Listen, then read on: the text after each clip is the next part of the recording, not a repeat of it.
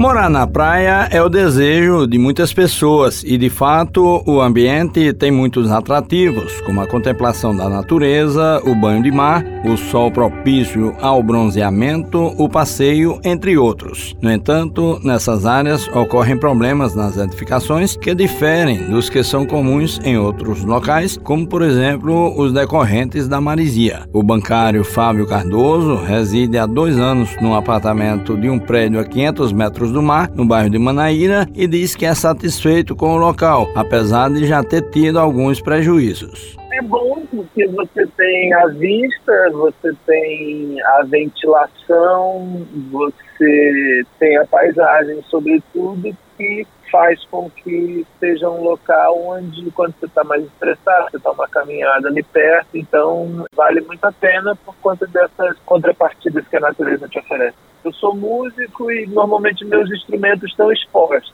né? Então eles ficam na parede. Então eu vejo que as cordas elas enferrujam muito mais rapidamente do que quando não morava perto da praia. O jornalista Gelvano Meirelles morou durante cinco anos no edifício Beira-Mar, no bairro de Cabo Branco, um dos mais antigos, entregue em 1960. Ele relata que um dos motivos de ter se mudado de lá foi a sequência de problemas provocados pelas intempéries, especialmente o vento e a marisia. Perdi vários televisores, liquidificadores, forno micro-ondas, tudo isso você não deixa nem ser molhado pela chuva, por nada, e quando vai ver, está corroído pela maresia. Tudo enferruja lenta e rapidamente. Lento do ponto de vista de que não dá para você notar que está sendo destruído, mas rápido ao ponto de quando você precisar e ligar, não funcionar mais. A arquiteta e urbanista Olivia Nunes afirma que algumas atitudes podem ser adotadas com vistas a aumentar a durabilidade dos equipamentos. Olha, nessas áreas é realmente evitar o contato direto às áreas de ventilação. Né? Por exemplo, você vai colocar uma, uma, televisão, tentar, na verdade, não colocar em uma área que possa receber diretamente acesso à área externa. Não tem muito como a gente evitar realmente a maresia. O que nós podemos fazer é minimizar, colocando proteções neles. E até, inclusive, não é legal você colocar, por exemplo, uma televisão numa área que vai leva sol. Mesmo que ela proteja, proteja de chuva, não é ideal para você produzir ter uma boa recepção de imagem. Então, realmente é evitar colocar em áreas externas, quando colocar em áreas externas, fazer a melhor proteção possível, até de repente criando estruturas de vidro, ou mesmo possam fechá-la no instante que ela não está sendo utilizada. A especialista também esclarece que a construção em áreas de praia exige cuidados a mais do que em edifícios localizados em outras partes da cidade.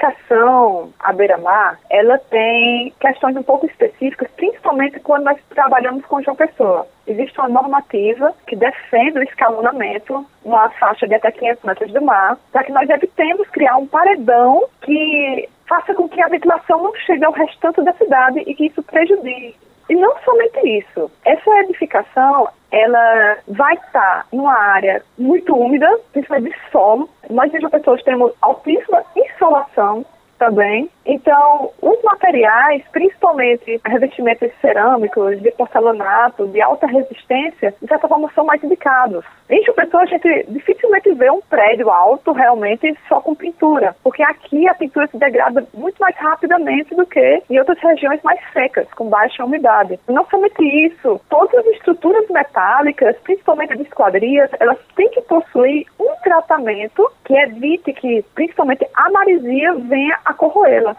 Que aqui já não aconteceu de equipamentos eletrônicos se corroerem rapidamente. Escapa com aquela camada verde. O mesmo acontece com as nossas construções, inclusive pode vir a acontecer também, e acontece, com a ferragem interna da edificação. Então, existem aditivos a ser colocados no concreto, no material, que vai agir principalmente com relação às fundações.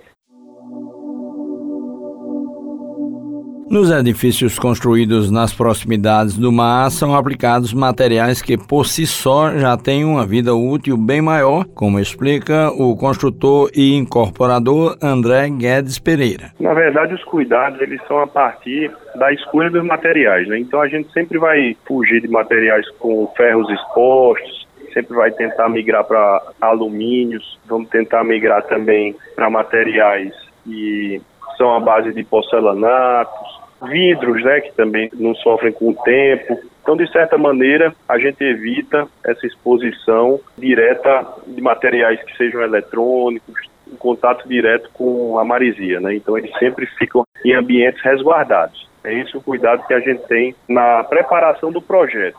Né? A execução é etapa posterior, mas a gente quando pensa no projeto, a gente já pensa no sentido de resguardar tudo que for eletrônico em ambientes fechados sem incidência de marisia e vento e chuva, obviamente direto, e optar por materiais que também não sofram desgaste, né?